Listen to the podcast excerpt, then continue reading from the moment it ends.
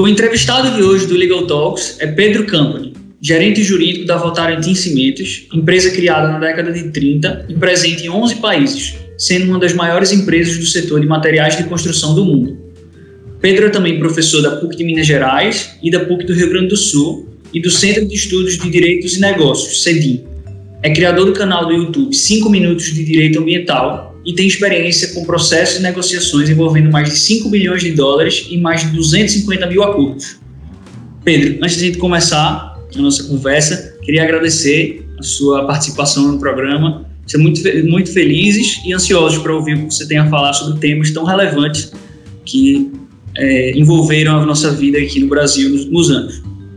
Você tem uma história profissional sólida na área do direito ambiental e minerário, com atuações em grandes empresas no Brasil. Conta um pouco para a gente como é que foi o despertar para todas essas áreas. Bom, Lucas, Cecília, obrigado pelo convite. É uma honra poder falar aqui no Legal Talks, trocar um pouquinho de experiência e contar um pouquinho da minha história, tá? Então, já com essa primeira pergunta, eu vou te falar assim: se você acha que eu, já na faculdade, pensava em mexer com área de meio ambiente, empresa, não, não pensava. Tá? Eu nem queria ter feito direito, eu queria ter geografia. Mas, por questões familiares e pessoais, a vida me jogou para o mundo do direito. E, por uma questão de cidadania, eu acabei, meu primeiro estágio, foi junto com uma promotoria de tutela coletiva, né, de direitos difusos na verdade, direitos coletivos e interesses difusos na época, né? E ali eu tive o primeiro contato com a área de direito ambiental e comecei a atuar de forma muito legal, assim, vendo resultados concretos aí de vários conflitos ambientais. E aí eu achei minha vocação. Aí eu resolvi de cabeça nessa área e tal, e já tem aí tal, quase 20 anos já de advocacia é, nessa área. Né? É, pensei ser promotor por muito tempo, cheguei a fazer escola superior do Ministério Público do Rio de Janeiro, mas a vocação me levou para ser um advogado. e hoje eu estou aqui, acho muito legal, assim, tudo que eu já vivi, acho que mais empolgado do que ainda vai, vou viver. Mas assim, só para constar, você já viveu coisas muito impressionantes, né? É, você atuou de maneira direta em algumas das maiores catástrofes ambientais do país, como a de Brumadinho e a de Mariana. Então, se você pudesse contar um pouquinho para a gente como foi essa experiência enquanto agente responsável pela mediação de conflitos tão complexos e qual foi o maior desafio enfrentado.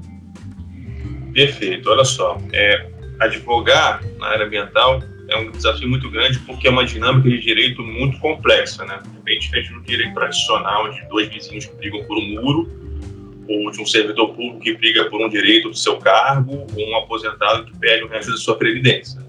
Nós estamos aqui de questões complexas que envolvem ciências que vão muito além do direito, de técnicas de avaliação, mesmo de negociação que vão além. É, quando você vai atuar num desastre, para mim profissionalmente foi uma coisa muito nova também, porque atuar no desastre é uma outra dinâmica de advocacia, né?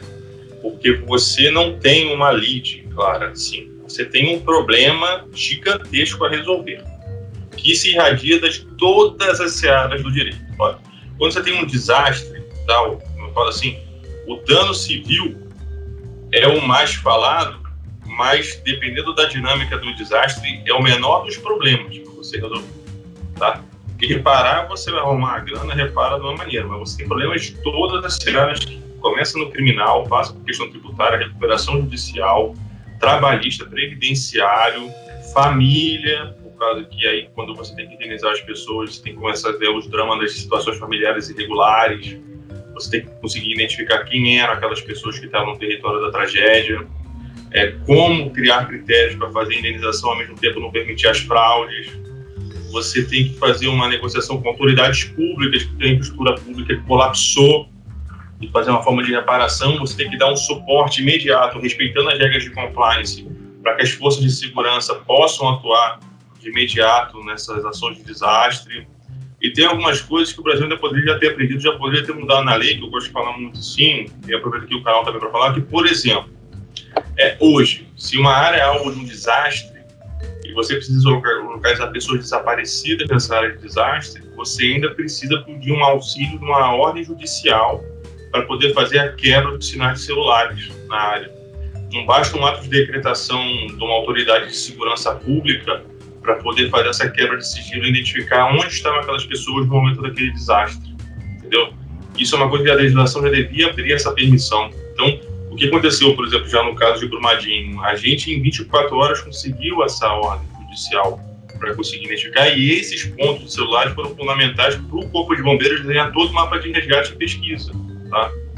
E, e assim, não é à toa que, cara, tem até hoje agora a gente pesquisa procurando gente lá ainda, né? E mais conseguiu um nível de sucesso de resgatar é, as pessoas, né? Da ordem, assim, nunca vista no mundo, assim, uma operação de resgate dessa multa, né? Então, isso era uma coisa que a legislação já poderia ter evoluído, né? Assim, de imediato, decretado o desastre por uma autoridade competente, automaticamente os sigilos de, das torres, telefonia celular e tele, telemática sejam liberados para as autoridades de resgate. Né? É, então, e aí leva você também a saber de direito público, saber direito criminal, direito constitucional de sigilo de comunicação, né? Então, e desafia você profissionalmente em todos os conhecimentos que você poderia ter tido na área do direito e hoje você vai ter que aprender, porque você nunca tocou naquela matéria, né? Que aí vai até de tratar de patrimônio histórico, arqueológico, é, proteção dos animais, proteção dos idosos, é, garantia das pessoas com deficiência poderem ser, serem resgatadas com dignidade ou terem suas vidas alteradas, né? E, então vai numa dinâmica e que não é impossível uma pessoa só. E daí você tem que criar então equipes rapidamente e dar autonomia para essas equipes poderem tomar decisões e assumirem responsabilidades, porque quando você tem um desastre, você tem um grande drama, assim, né? que é fora todas as perdas materiais de vida que acontecem no desastre, mas é é muito cedo para você identificar até onde foi o efeito desse desastre, mas já é muito tarde para você fazer qualquer coisa, né? E, em paralelo, você tem que pensar muito bem naquilo que você vai fazer para mitigar os efeitos desse desastre, senão pode se virar um novo desastre. Né? Eu sempre gosto de lembrar um caso que foi muito interessante, que a gente teve também no caso da Samar, foi um, é, o Rio Doce teve aquela situação, todo mundo acompanhou pela, pela imprensa aquele drama da lama correndo pelo Rio Doce, e havia uma grande preocupação na cidade de Linhares, porque o abastecimento da cidade de Linhares se faz numa lagoa que se conecta com o Rio Doce. Né? E essa lagoa havia a preocupação dessa lama entrar nessa lagoa e contaminar a água que abastecia Linhares. Então, de emergencialmente, fizeram uma barreira de emergência nessa lagoa, segurando a água dessa lagoa para a água do rio não colocar. No momento, a lama passou e a, a, água da lagoa não foi contaminada, mas depois não se deixava mais tirar a barragem na área lá. E aí essa barragem começou a mudar o fluxo hídrico, começou a mudar a dinâmica da água e começou a apodrecer a água da lagoa. E ao mesmo tempo havia toda uma desconfiança social que não se podia deixar tirar a barragem, porque as pessoas acham que a água ia piorar ainda mais, porque ninguém estava tendo confiança na água do Rio Doce. Né? Por mais que os estudos técnicos apontassem que era necessário tirar, né? é, e, e, outras questões, pô, se tivesse feito um estudo de impacto ambiental, não se ia permitir fazer aquela barragem, porque os impactos iam, iam demonstrar que ia transformar aquele ambiente e aumentar o número de algas perigosas no fundo do lago. Então, você vê, às vezes uma medida emergencial, se também não bem manejada, ela pode se tornar um outro problema secundário com um novo desastre. Né? É, e assim foi. Tem outro caso muito curioso, quando a gente começou a fornecer água para os indígenas, é, porque ninguém bebia água do Rio Doce, né? A gente começou a fornecer água mineral. E aí tinha lugares que a gente fornecia água mineral e não tinha coleta de resíduos sólidos urbanos. O pessoal não coleta lixo, né? Então começou a acumular garrafa d'água não tem as pessoas, aí começou a juntar dengue, começou, o pessoal começou a ter dengue, porque tinha um palco de mosquito na garrafa d'água que você forneceu, então você tinha que começar a fornecer a garrafa e tirar a garrafa. Você fornecia água e levava a garrafa. E depois outro problema, tá, o que aí eu fui descobrir também, assim, você não pode ficar o dia todo bebendo água mineral, porque água mineral tem muito sódio. Então começou a dar hipertensão nas pessoas. E as pessoas começaram a ter alto teor de sódio por causa da água mineral. Então, a água mineral é uma água de mesa, mas você não tem que beber ela todo dia. Você nem pode beber ela todo dia, porque tem muito teor de sais minerais. E aí tivemos que fazer um programa de saúde junto com a, com a CESAR com a FUNAI para poder também fazer um acompanhamento e parar o fornecimento dessas águas minerais para voltar ao abastecimento de água normal, né? Então, um desastre desvela uma série de problemas, muitas vezes, que é, é, é, a mudança da paisagem leva e também, às vezes, é uma estrutura de infraestrutura pública que já estava precária, ela colapsa e você tem que fazer todo o sistema novo. Né? Então, todo profissional de direito atuar no desastre é uma dinâmica muito profunda. Como eu estava falando aqui, não é uma batalha que tem um fronte. Ela é um campo de guerra sem fronte. É que nem quando você vê aquela cena de cinema de batalha, bem inimigo de tudo quanto é lado, um desastre é isso. Assim, né? E o advogado nessa área, ele também não tem que ser um cara de contencioso, tem que ser um cara negocial e de perspicácia, entendeu? pegar rápido as coisas para tentar resolver rápido.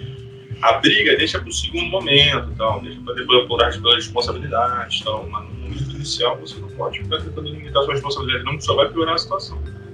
É interessante, Pedro, você citar esses exemplos, porque apesar de o Brasil inteiro ter a notícia de tudo isso que estava acontecendo, a gente não, não, não, tinha ciência desses outros fatores aí decorrentes que você falou, né? Então, o trabalho do advogado, no final das contas, é como você bem falou, ele está é, atuando em diversas frentes que você nunca tinha, talvez, imaginado, como esse exemplo aí da água, que não havia uma, das garrafas d'água, que não havia uma, uma coleta de lixo, e você precisa agora inovar para resolver esse problema que gera um outro, e aí você vira um malabarista ali tentando resolver um problema atrás do outro. Interessante, porque realmente a gente não, não tem a noção da profundidade e como isso vai se ramificando, né?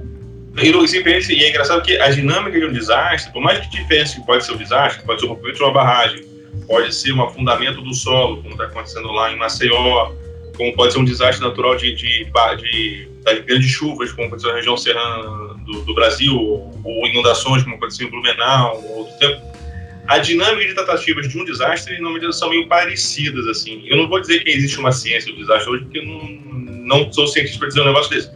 Mas que são dinâmicas de conflito parecidas, com maneiras de tratar parecidas, por mais diferentes que possa ser a natureza do desastre, são. Porque passa por isso de mudança de infraestrutura.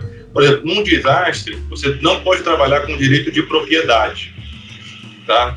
Para bens imóveis. Por quê? Porque propriedade é um problemão no Brasil. Mas não é só no Brasil, mas é no Brasil então, se você for organizar só o real proprietário da matrícula do imóvel, você vai causar muita situação de injustiça. Então, quando você trabalha no conceito de desastre, você não vai reparar o imóvel. Lógico você vai indenizar o imóvel afetado, mas você tem que focar no direito de moradia. Então, você tem que pegar aquela pessoa que estava de aluguel, aquela pessoa que estava com um imóvel emprestado, que estava morando na casa da tia, que estava no quartinho do fundo, emprestado de um amigo, um invasor de terra, e, vai ter que tratar cada caso de uma maneira junto às autoridades públicas, entendeu? E aí, se você é um cara muito legalista, você não consegue se encaixar nesse labirinto, entendeu? Você vai ficar preso. E pegando um gancho na pergunta anterior, de que forma a condução desses conflitos que você citou contribuiu para a sua atuação profissional na Votorantim? Hoje aqui na Votorantim, eu sou gerente jurídico regulatório e de relações governamentais, né? Então, é, eu, eu auxilio aqui toda a empresa de toda a política de relações governamentais, das regras de compliance, respeito à anticorrupção, conflito de interesse, e também dou assessoria direta na área de gestão de crises aqui. Então, a gente revisou todo o manual de crise, é, a régua de crise, dinâmica, procedimentos e tal, e já enfrentamos a primeira crise que foi a pandemia, né? E, e ouso dizer que nos saímos bem, tá? já com parte da experiência, porque tem algumas coisas que parecem muito básicas para quem já passou por um desastre, mas para quem nunca passou um desastre não tem a menor ideia. Então, montar um comitê de crise. Né? As pessoas não têm ideia do que é um comitê de crise. Ah, quantas pessoas no comitê de? Quem tem que estar lá? Como é que ele funciona? Como é que roda? Né? Isso é uma coisa para mim já virou uma rotina, mas é uma, uma coisa difícil de você aprender. Não tem aula disso. Né? Assim. E considerando a sua participação nesses casos que exigiam é, decisões rápidas e uma tomada de decisão muito assertiva, né? Como você avalia que é importante o compliance ambiental nos dias de hoje? E quais são as suas expectativas para o futuro da área? Tendo em vista também o aumento das discussões sobre o ESG. Tá, então, olha só, é, compliance ambiental é um termo novo, tal, que está aí, bem a deriva do termo de compliance, né, que para quem entende compliance é atender regras, né, atender as leis, então, atender, e falar em compliance ambiental no Brasil, que é um país que tem mais de, sei lá, 20 mil regras ambientais, não falta lei, tem lei federal, estadual, municipal, norma técnica, norma internacional, boa prática da indústria, acordo setorial, TAC, né? que não falta no Brasil é regra ambiental. Então, você tem aí decisões judiciais que acabam virando regras ambientais, você também tem que entender. Então, assim, mas quando a gente fala de compliance ambiental, ele se baseia nas regras, mas ele vai muito além das regras, porque é uma, é uma forma de garantir a sua licença social da, do exercício daquela atividade potencialmente poluidora, né? A licença social ela vai muito além do documento que é a licença ambiental, né? Eu sempre gosto de falar assim, ó. E eu, isso eu aprendi com o professor Valtric, tá? Alexandre Valtric Rádio. Licença ambiental sem fiscalização é só um pedaço de papel, tá? É, licença ambiental sem diálogo, tá? Ela não é licença social, né? E você acha que fazer compliance ambiental é só cumprir a lei ambiental, você está com um conceito meio equivocado do que é a questão ambiental e do que é a questão de compliance, né? Porque, assim, a lei não te... Por exemplo, a lei não te obriga a... Você nunca vai ser condenado por ser conivente com um crime. Você, pessoa fizer a lei penal não, não pune aquele que é conivente com um crime. Pune um agente público que é conivente com um crime. Mas se, se você vê uma atitude criminosa acontecendo e não denunciar, você não está cometendo um crime. Você não é obrigado a se expor, né? Mas em termos de compliance, você está errado. Né? Por quê? Porque a sua conivência está permitindo um ambiente para a prática de uma coisa errada. Então, se você entende compliance só como seguir regras, entendeu? Você está com um conceito meio limitado e, e, equivocado do compliance. E na área ambiental também é assim, né? Achar que atender só as condições de licença ambiental, que já é uma grande dificuldade de uma realidade brasileira, né, gente? Embora no contexto de pandemia, então, é, da compliance ambiental, você está conforme a sua licença ambiental. Agora, em termos de compliance, vai além. Passa por um diálogo social, passa por uma política de sustentabilidade da sua empresa, do seu grupo, que vai envolver ações e compromissos que vão muito além do que está na lei, né?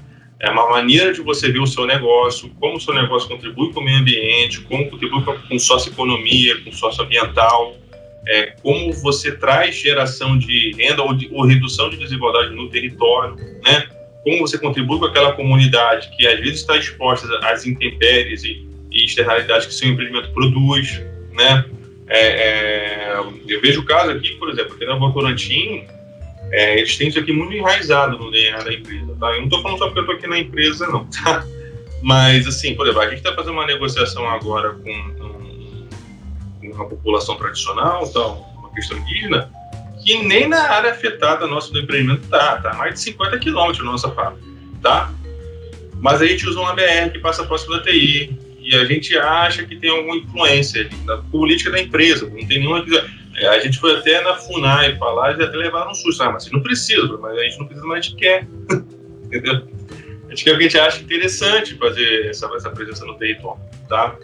Então, assim, é, isso é um, é, é um senso de responsabilidade com as futuras gerações, né? É, agora, pegando bem sinceramente bem a área do Brasil, é, já cumprir uma licença já é bem complicado. e além da licença é quase é, é, um sonho. Mas é um grande desafio. Mas quando você usa compliance ambiental, é, esse tema que vai além da lei, e eu posso dizer assim, que a minha experiência me levou hoje a, a dizer que a gente precisa. A gente aprende muito mais com nossos erros que com nossos acertos na vida, né? sempre falo isso. Você sempre aprendi muito mais com os erros do que com os acertos. E, e, todos os erros que a gente cometeu aí na gestão desses desastres tal, já nos deu uma bagagem no mínimo, saber o que não fazer.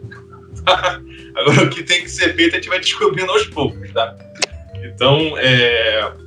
E aí, é, é... quando a gente fala em ESG, né, que é o Environmental, Social e Governance, que é o meio ambiente, o social e a governança, né, gente tem que estar tá tudo integrado mesmo, né? Você não pode falar de meio ambiente sem falar da população que vive nesse meio ambiente. E você não pode falar de uma governança, que é como você conversa com as pessoas desse ambiente, sem estar focado em preservar o ambiente, preservar a relação dessas pessoas com o meio ambiente e suas práticas de, de controle da empresa no bom diálogo. Cada vez que mais, no país com tanta desigualdade do Brasil, eu acho que é o papel das empresas também auxiliar as autoridades públicas na busca de uma governança, né? Vou até contar um caso engraçado que eu achei que foram muito interessante. uma vez eu fui no município, não vou citar nome do empresa, e aí eu estava conversando, e aí eu fui recebido por um ex-prefeito. E eu achei estranho, o ex-prefeito na prefeitura, tá? E aí eu falei, mas eu vim falar com a prefeita. Eu falei, não, mas eu falo por ela aqui que a gente é casado, eu sou marido dela. Eu falei, você é cara pode mas ela pode se eleger, você não... Ah, que pode, não sei o quê. Eu falei, não, mas eu não posso fazer isso porque tem questões de compliance e tal.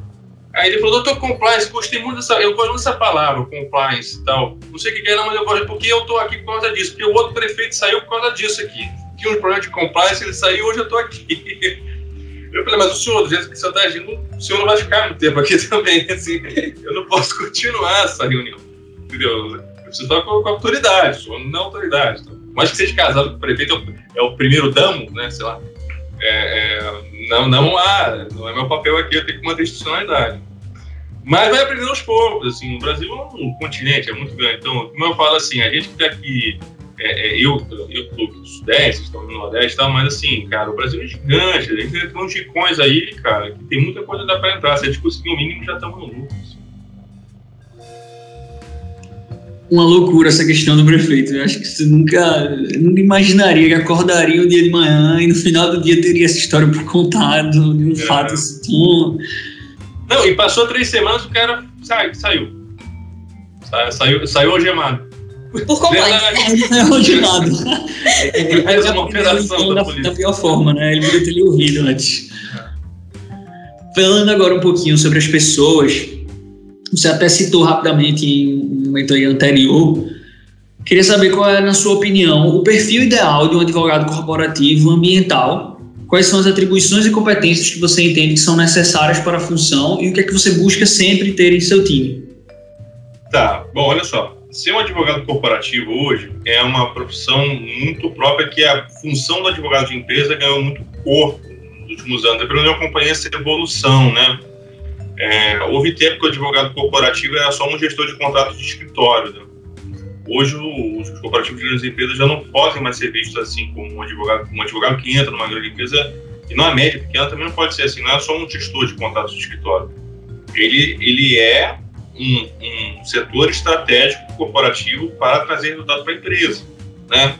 Então, hoje, um profissional que queira ir para o mercado de jurídico corporativo e trabalhar na empresa, ele tem que saber o mínimo de contabilidade, ele tem que saber se gerir problemas, fazer solução de problemas, aplicar metodologia de solução de problema, Kaizen, Six Sigma, Black Belt e tal é, é, entender uma espinha de peixe de problema, como você vai achar aquela solução. Porque, como eu brinco muito aqui, eu falo muito, todas as empresas que eu passo, eu falo assim: aqui o departamento jurídico, a gente é um indicador de problema. Tá? Mas é um indicador. Porque se chegou aqui e virou uma ação judicial, muitas vezes a ação não tem sentido, tal, mas, mas tem algum, é porque temos algum problema na operação. E eu preciso que isso vire um índice para chegar lá na frente e o pessoal lá da, da ponta mudar, né? Porque eu só resolvo aqui botando orçamento e fazendo a curva judicial, não é assim que eu resolvo o problema, eu só estou enxugando o gelo. Né? Então, hoje, um advogado que entra no mundo corporativo, ele precisa ter essa consciência que ele vai entrar num time para somar, né? O jurídico não pode ser um bueiro de dinheiro que paga para resolver problema. Não, ele tem que ser um indicador e entender a dinâmica da empresa, onde eu consigo achar esses furos para fechar esse, e esse barco não afundar, né? tem certos momentos que o jurídico da empresa vai liderar também, por momentos de crise, é, uma operação policial, é, um, um problema ambiental grave, tal, ameaças de autoridades aí despóticas.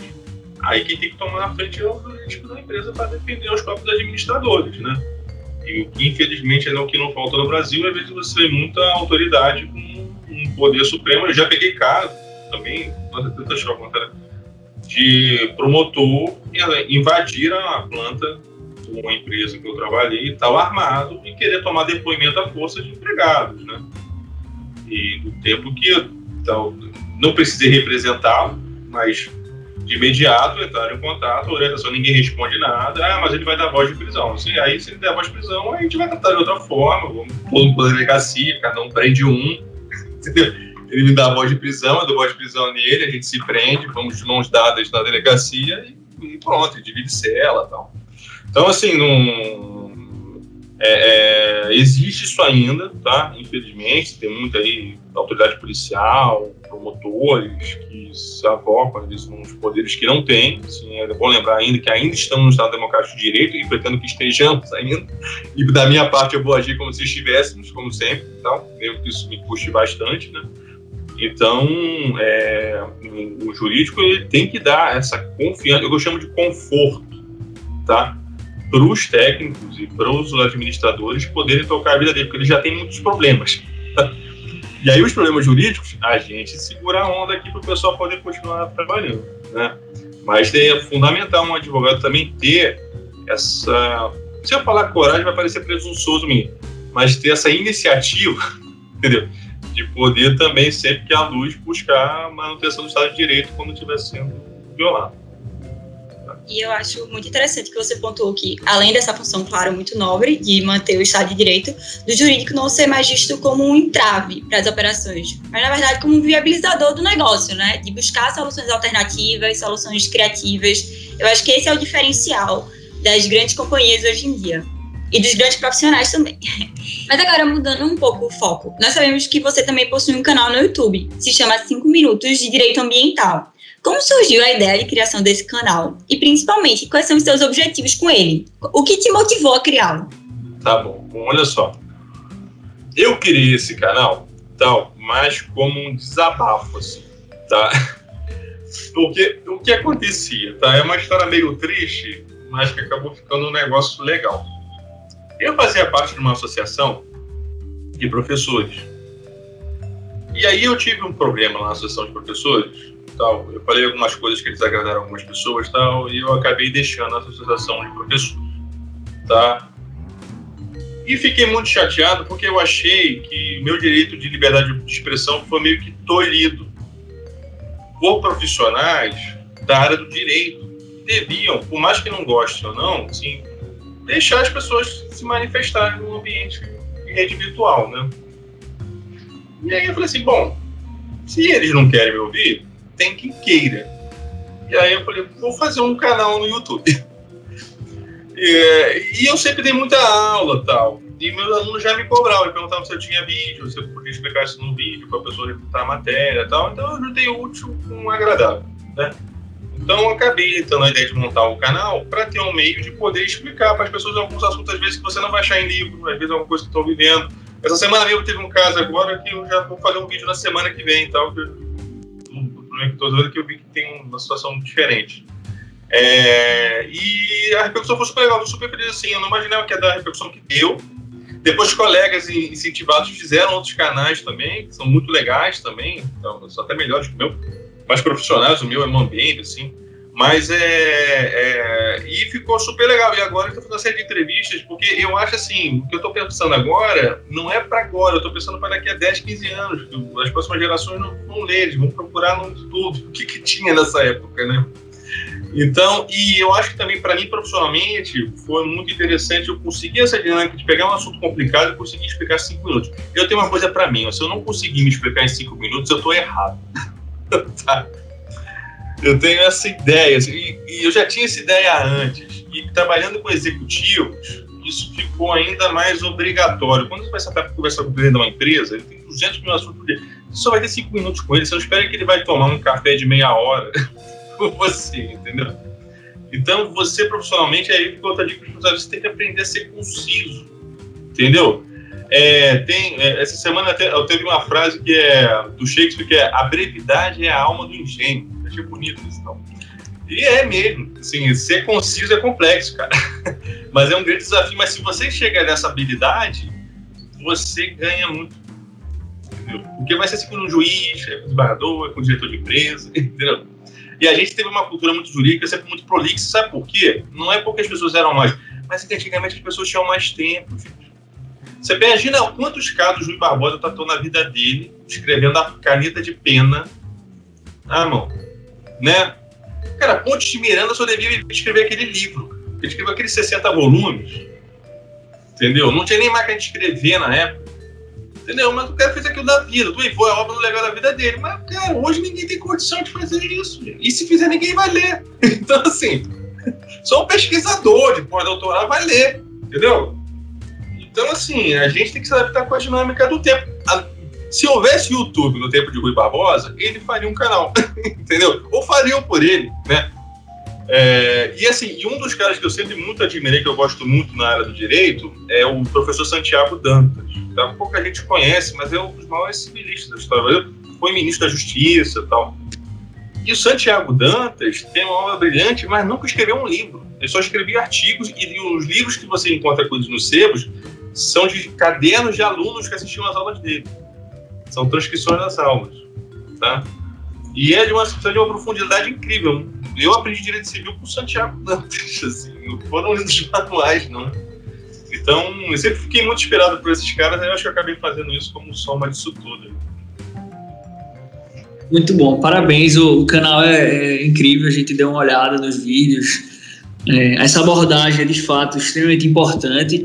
Você falou aí na, nessa questão do executivo, você não vai ter meia hora com o executivo, então isso foi legal porque foi um aprendizado tanto para a sua a questão profissional quanto pessoal também, né? E estar nos meios digitais hoje é fundamental. É, estamos chegando ao fim do nosso podcast e aí a gente preparou um bate-bola.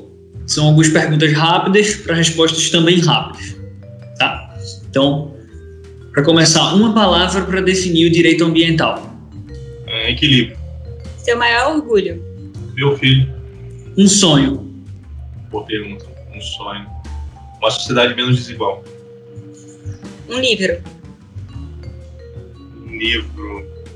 Ah, ah, pode ser. Pode ser a obra do Santiago Dantas. Quem quiser conhecer. Uma série ou filme? Filme muito bom que eu vi recentemente, para quem quiser conhecer um pouco dos dramas da área ambiental. É, o nome em inglês é Dark Waters, e eu acho que em português é O Preço da Justiça. O Mark Ruffalo, já tem no Amazon. É um filme que conta a história baseado num artigo do New York Times sobre um caso concreto de um advogado norte-americano que processou uma das maiores empresas de química do mundo por um poluente orgânico persistente que existe até hoje no planeta. Seu maior desafio profissional? Meu maior desafio profissional atualmente é conseguir é, trazer todo esse conceito de sustentabilidade para o meu departamento.